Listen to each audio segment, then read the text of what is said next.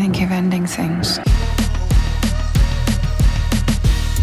Weird. And you came anyway? Losers? I would misplace my own head if it wasn't screwed onto my own head. You don't have to go forward. We're stationary. I think you're ending things. Había una vez un podcast. Bienvenidos a un nuevo episodio de Había una vez un podcast. Yo soy Diego Sierra, también conocido como Ojos Cuadrados, y hoy me acompaña Antonio López de Cine Episodio. ¿Cómo estás, Antonio? Muy bien, gracias, muy contento de estar aquí. ¿Cómo estás, Diego? Muy bien, muy bien, gracias. Hoy vamos a hablar de lo nuevo de Charlie Kaufman, ese genio que escribe unas películas muy originales y bastante particulares. La nueva se llama I'm Thinking of Ending Things o Pienso en el final y es su tercera película como director luego de Synecdoche Nueva York y Anomalisa.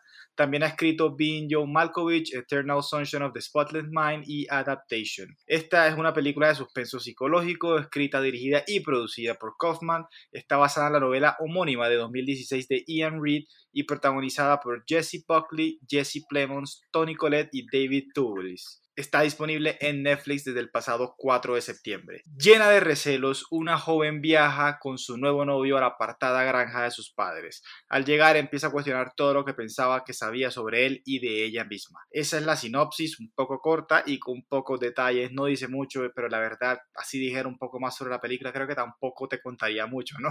Esta película tengo que confesar que la vi y, y no me da pena decirlo, si quieren los oyentes se pueden burlar, pero no la entendí del todo. Entonces, cuéntame cómo te, cómo te fue con la película, Antonio. Pues a mí me gustó, la verdad es que sí me gustó bastante, considero que sí es una buena película. Y, um, sí cumple con la función que es entretener, también ahí el poquito de suspenso y obviamente pues el final nos deja pensando un montón. Aunque yo creo que con el final sí algo se logra entender. Sin embargo, no creo que sea ni la mejor película de Kaufman, ni, ni tampoco de las mejores del año. Yo siento que aquí tal vez, tal vez hará muy polémico, pero aquí lo que me pasó es que es tal como dice el dicho de que el que mucho abarca, poco aprieta. Siento que eso fue lo que pasó. Tal vez era, tal vez fue mucho el contenido y, y no sé, tal vez aquí falló. No sé qué piensas. Sí, no, yo creo que pues he visto que muchos críticos la han recibido muy bien y a mí pues me entretuvo, creo que la palabra es que me estuvo entretenido durante las dos horas y piquito que dura pero sí tengo que decir, como, como mencioné yo, me sentí un poco tonto a veces, la verdad. Como que siento que era una película, a veces tenía unas conversaciones ya demasiado a un nivel como para alguien que tenga dos doctorados encima, yo no sé, pero, pero pues lo primero que uno tiene que, saber, que decir es que sabiendo que viene de Charlie Kaufman, yo, yo, ya me hacía la idea de que no iba a ser simple, no iba a ser fácil, pero, pero como digo, al menos me pasé la película intentando descifrarla, ¿no? Como por, decirlo de alguna manera, yo hubo momentos en que pensaba esto de pronto es como Eternal Sunshine, donde estamos en la cabeza de la chica, pero luego veía ese personaje del conserje y pensaba, este man, ¿qué pitos toca aquí? ¿De dónde sale? ¿Qué tiene que ver? Y, y, más adelante en la película entonces te sacaba teorías, de pronto es Jake cuando está viejo, sufre alguna enfermedad como el Alzheimer, por eso como que vemos recuerdos junto a ella o incluso tiene algún problema mental y piensa que esa chica es una con la que se obsesionó cuando era adolescente, no lo sé, de pronto era un sueño, ¿sí me entiendes? Todo eso me pasaba por la cabeza mientras lo veía, de pronto cambiaba, no, de pronto estamos viendo un sueño, o de pronto no, estos son recuerdos, o esto no es la chica, sino los recuerdos del chico y así, porque conociendo al, al director, pues siempre ha escrito unas cosas muy locas así, entonces yo me mantuvo así y creo que en eso pues tuvo éxito. El hecho de que todo el tiempo estaba preguntándome qué carajos estoy viendo, porque no haciendo miles de teorías y ninguna era correcta. Sí, sí, sí. Yo, yo a la final creo que cuando terminó la película dije de pronto, pues esta película no es para entenderla, sino simplemente para vivirla y ya, punto. Ah, Cada uno sacará algo de lo que vio. Y, pero, pero es que es bastante extraña en cierto sentido, porque sí tiene elementos de terror psicológico y hay momentos muy incómodos. Eh, la, la, la cena de esa familia me pareció súper rara y cuando empiezan a pasar esos cambios de, de edad de los padres, yo, yo, ¿qué estoy viendo aquí? ¿Esto qué es? Las llamadas telefónicas, no, pero bueno, de eso hablaremos un poco más, pero sí, sí quería entender qué estaba pasando. Así me aquí me la pasé como en el borde del asiento, como se dice, pero no por acción, sino porque quería entender qué pasaba. Y, y parte de lo que, de que eso funcionara, de lo que hiciera que todo esto funcionara, es las actuaciones, creo yo. Creo que Jesse Buckley y Jesse Plemons están muy bien, muy buenos en sus roles, pues pensar que la película dura 20 minutos para llegar a la casa de los padres.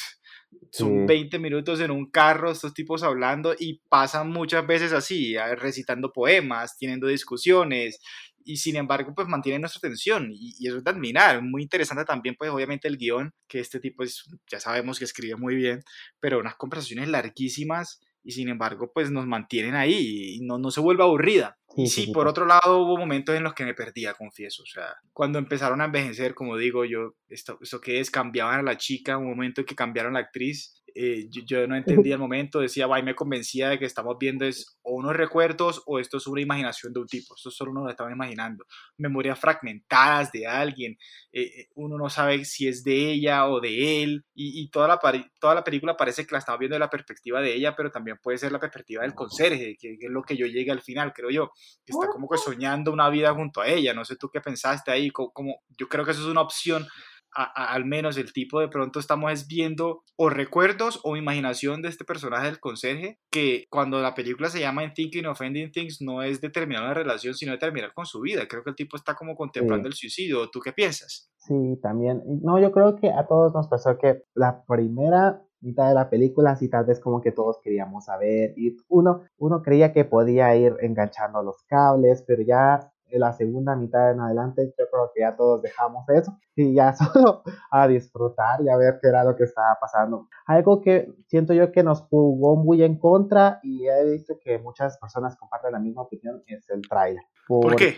En el tráiler y en el póster aparentemente todo es como muy sobre acerca de ella, acerca de la protagonista que por cierto ni nombre tiene y ya entonces eso nos confunde mucho porque creemos que todo se centra en ella y básicamente la película es acerca de él. E incluso el tráiler también tenía unos tintes como que de pronto podía ser de terror, como tal vez sí. como sí, así como de suspenso y la película pues no no era nada así y a veces cuando a veces uno se preguntaba qué va a pasar después y no pues no pasaba nada nada nada ser- o sea nada que fuera así muy extremo en lo que cabe entonces sí siento que tal vez desde la primicia quisieron engañarnos quisieron jugar con nosotros. Y pues sí, no, es que lo que tú dices de que pensamos al ver el tráiler de que es sobre ella y toda la película uno piensa que estás escuchando los pensamientos de ella, pero lo que yo entendí es que no, que todo es en la cabeza de este señor y Ujú, que ella prácticamente ni siquiera es real, o por lo menos esa versión que nos muestran, ¿no? no. Pero sí es muy loca la película cuando también nos mete una película ficticia dirigida por Robert Zemeckis, así como en medio de la nada. Y, y esa secuencia del baile de Oklahoma al final en el colegio, o sea, tiene unas cosas que uno dice, este tipo está soñado, está soñado. Sí, el baile del final creo que fue lo más lo más loco de la película Pero, pues sí, como te decía, yo creo que a veces, pues esta película no es para, no está hecha para ser entendida. Yo, yo creo que es, no es un rompecabezas. Yo siempre sí, estoy tirando teorías y me lo imaginaba, pero, pero es una película para experimentarla y ya. Cada uno la leerá a su manera, es una experiencia.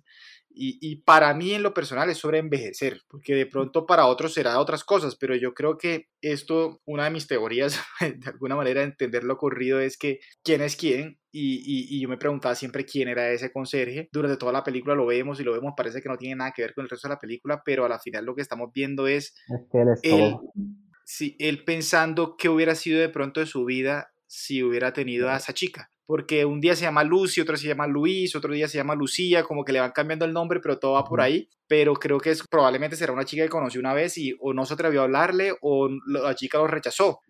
Pero él piensa como si lo hubiera podido llevar a, sus, a donde sus padres y su vida hubiera sido diferente porque está muy solo. Pero tal vez no solo era si hubiera conocido a la chica, sino que también qué hubiera pasado si él hubiera seguido sus sueños, si hubiera salido de la granja, me parece a mí.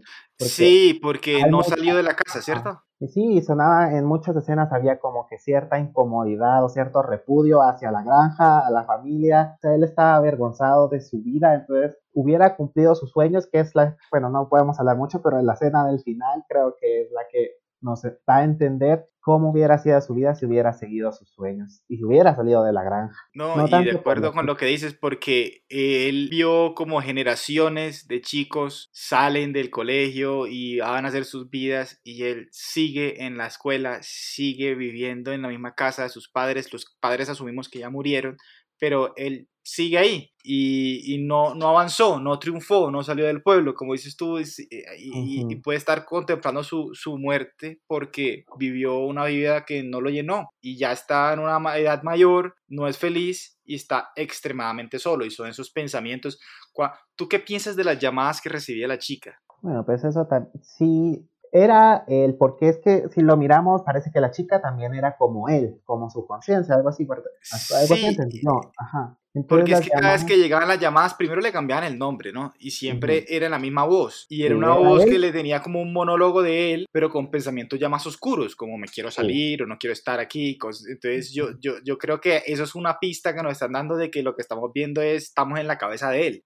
Sí, sí, sí. De, de igual manera que cuando mencionas ahora que la chica, una pista de que, de que es él en realidad, cuando ve la foto, la foto es una gran pista, porque que ella dice como sé quién es y él como soy yo, pero es idéntica a ella. Sí, pero es que no, y también cuando, que cuando en el sótano también encuentra todas las pinturas que suponíamos que ella había pintado, Sí, en realidad de las acuerdo. había pintado él también. Eso también nos De ayuda acuerdo. bastante a entender. Y que la Y mamá ya nos había dicho que él tenía talento. Sí, pero aparentemente él como que era tal vez brillante, porque si nos ponemos a pensar en ella, ella era física, era pintora, era poeta, era... Entonces tal vez él sí era una mente brillante aparentemente.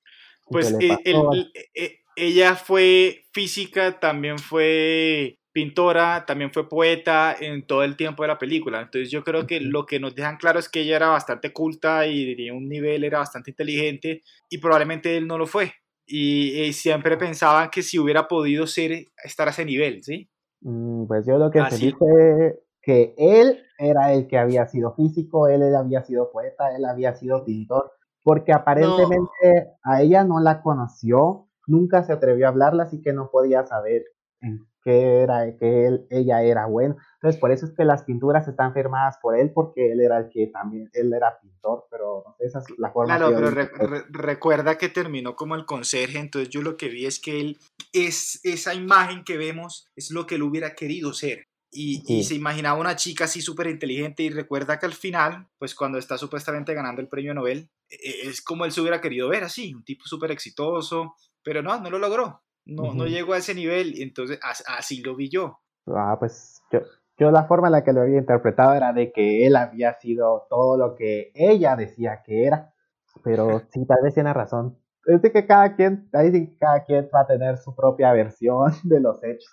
Sí, Tal sí, vez como no, que yo- nadie es, tal vez nadie tiene la versión segura, aunque dicen que tal vez si uno se detiene a leer el libro antes, tal vez logra conseguir más la película, pero no Sí, sé, no, creo que en el libro sí está mucho más claro lo que Sí. ocurre, porque, o sea, honestamente, habrá respuestas correctas de pronto, puede que lo hayan, pero en la película no queda tan claro, ¿no? Es mi opinión. Yo creo que en la película está abierta a interpretación porque no es una cosa tan clara que yo estoy convencido de que Jake es el conserje. Hay pistas para eso, que, pero no es súper claro. No lo dejan así a este tipo es esto. Y no tampoco lo dejan claro de que al final pues se muere o, o algo, porque solo lo que vimos fue que el joven Jake tiene una discusión con la chica en el carro, el conserje los está viendo y él se baja y no volvemos a ver el joven Jake. Se, se desaparece prácticamente. Y cuando esta chica entra, tiene una conversación con el conserje que le ofrece las mismas pantuflas eh, que vimos ajá, que Jake ofreció en la casa.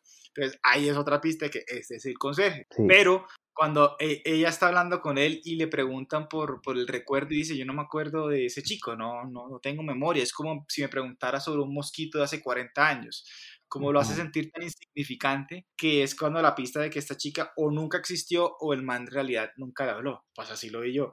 Pero luego viene la secuencia del baile de Oklahoma y ya tenemos otros dos actores y bailan y llega el conserje y asesina al bailante, es como, al, al bailarín, es como decir, estoy matando esa opción, esa vida mía, esa oportunidad, eso no fue, sí, ya sí. hay que aceptarlo, así lo vi yo. Pero luego viene ya el Jake, otra vez no es el conserje, sino Jake que conocemos de la, de, de la película, toda la película, con un maquillaje. Y es como, ¿por qué si este Jake, el conserje, es Jake mayor? ¿Por qué no lo usaron? ¿Me entiendes? Como recibiendo el premio Nobel. Esas son las cosas, los detalles que a uno lo sacan y uno dice, ¿será que sí? ¿Será que no? Bueno, no lo sé, pero este tipo está loco.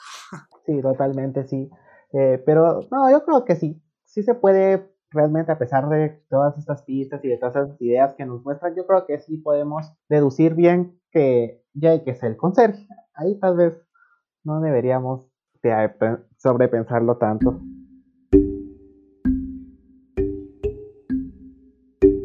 ¿Qué te pareció, digamos, todo el ritmo de la película? ¿Estuviste aburrido en algún momento o, te mantuvo entretenido? Sí, sí, sí, sí, sí me mantuvo entretenido y es que he leído comentarios así bien fuertes con, acerca de, de, lo, de, los, de las charlas que tenían en el carro, así como que eso, eso fue lo que a todo el mundo no le gustó. No sé si también son, te pasó. Son, largas, pero, pero y no son un estilo Tarantino, digamos, no es el nivel de Tarantino de, de más cultura popular. Te digo, es una este más otro nivel, porque yo no conocía al poeta que estaban hablando y recitaban. La mm. película que mencionaban tampoco me la he visto, la confieso. Pero, pero es bastante culto, pero igual yo me mantuve entretenido, lo que te digo, y creo que en gran parte es por el delivery que tienen los actores. No, pero también son bastante sustanciales porque a veces utilizan ciertas quotes o ciertas citas que, como que toman sentido cuando uno ya comprende, cuando ya llega como al final. Entonces, para mí siento que esas conversaciones, aunque sea, tal vez pudieron haber sido más cortas, pero a mí sí me funcionaron bastante. Siento que sí, sí es un acierto. Incluso también cuando ella siempre quería mencionar que, que ya que estaba pensando en el final y pum, llegaban a la heladería ella lo iba a decir y llegaron. Entonces, sí, tal vez todo tiene una razón y parece que eso en el libro también es igual de largo que en la película. Entonces, Hubo un momento en que, como ese que mencionas de cuando ella va a decir vamos a llegar al final y pum, llegan a la heladería y cortan, hubo un momento en que yo pensaba que esto es como el tipo, vamos a despertar al final de la película y el tipo está en una máquina reviviendo los, sus recuerdos y cortaba y decía eso simplemente para evitar que ella terminara con él en esta simulación. Pero después pensaba, no, no, no, él, esto, no es, esto es Kaufman, él no va a hacer eso, eso no va a terminar así. Sí. No, y no se va, a repetir tampoco. Sí, de acuerdo, de acuerdo. Esto, es totalmente nuevo y a, y a, pesar de todo, sí es bueno que se haya arriesgado, siento yo que se arriesgó más que en otras películas. Pero también puede ser malo, porque era lo que te comentaba al principio de que tal vez aquí en todas sus películas como que él se había centrado en, un cierto problema o en algo muy específico y aquí no, aquí hay problemas de personalidad, hay sueños frustrados, hay demencia, hay Alzheimer, hay, aquí es como que hay, es un mundo de ideas, entonces como, tal, como te decía al principio que tal vez había sido demasiado, pero, pero tal vez ese era el objetivo también de arriesgarse, porque no sé, no sé qué piensas en comparación de sus anteriores proyectos, ¿qué, qué piensas? A mí me gusta, yo creo que lo, lo anterior me, me, gusta más, especialmente su primera. y, pero te quiero preguntar, digamos, yo digo que para mí esta película es sobre el envejecimiento y lo recordar. Para ti, ¿cuál crees que es el tema central? Para mí, yo más pienso que, como te decía, los sueños frustrados.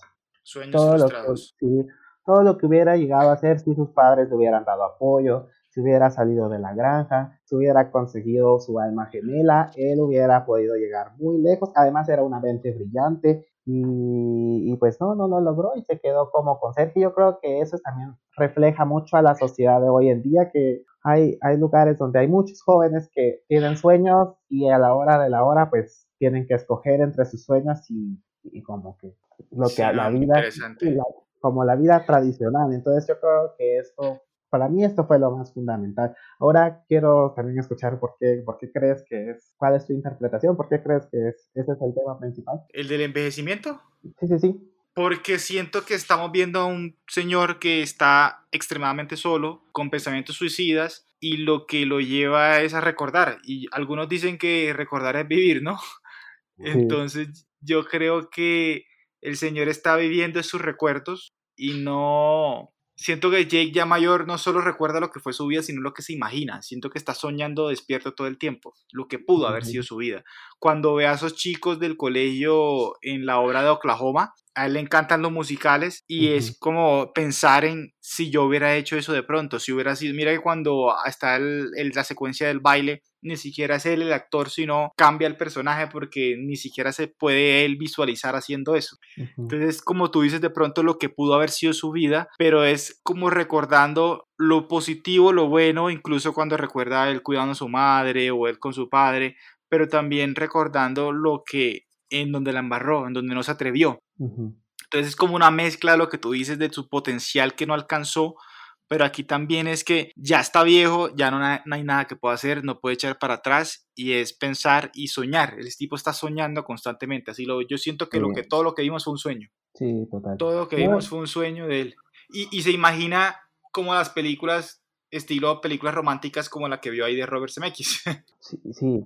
Y también películas de terror. Sí, sí, sí. No, y yo Así creí como- que iba a ir más por ese lado, porque la primera hora de la película es como muy normal. La primera hora estamos bien, pero es como a la hora que empieza todo a volverse raro y están como las pistas de que las cosas no están bien aquí. Cuando empiezan a cambiar a los padres de, de edad, eh, las llamadas incesantes, cuando los, el- los nombres de la chica, yo, yo me preguntaba, ¿cómo así? No, no le decían Lucy, después le dicen Lucía, después le dicen Yvonne, después le dicen Luis, y, y- y la foto de la chica pequeña, pues el chico que parece a la chica. Entonces cuando llega el padre viejo y que tiene sufre Alzheimer, y ahí es cuando ya tú empiezas a ver que lo que estás viendo no es una vaina normal y que algo no está bien y que incluso puede llegar a ser una cosa de terror, pero no, después como que se baja y se van de la casa y ella quiere volver a la casa, quiere volver a casa y van es manejando y uno se imagina, ¿será que van a tener un accidente en esta eh, tormenta de nieve? Llegan allá al sitio ese de los helados y esas chicas todas extrañas que ven al chico como lo miran mal, ¿no? Y es Sí. cuando uno después entiende de pronto es que lo están mirando mal porque este tipo es el perdedor del, del pueblo. Se él no se burlan de él y él- nada, no se atreve a hablarles y ellas son las populares y, y- y es que ahí es cuando la otra chica que tiene como las como moretones en, la, en el brazo y le dice como, hey, no te, no te deberías quedar aquí o algo así. No recuerdo cuál es la palabra exacta, entonces es como, estamos viendo una cosa muy de terror, aquí va a pasar algo malo, pero no. Sí.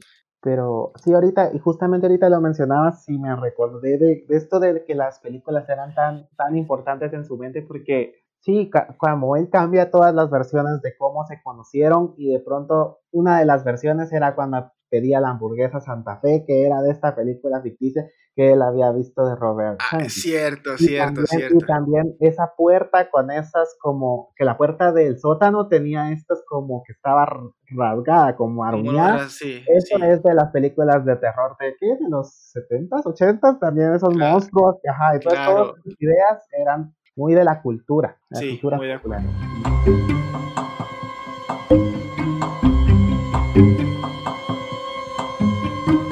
Creo que se está acabando el tiempo, entonces nos toca ir cerrando. ¿Qué comentarios finales tienes sobre I'm Thinking of Ending Things? Pues sí, sí es eso, una película muy buena, una película que entretiene, una película que, que cumple con ponernos a pensar, a reflexionar sobre la vida, pero que tal vez quiso abarcar mucho y no sé hasta qué punto lo logró.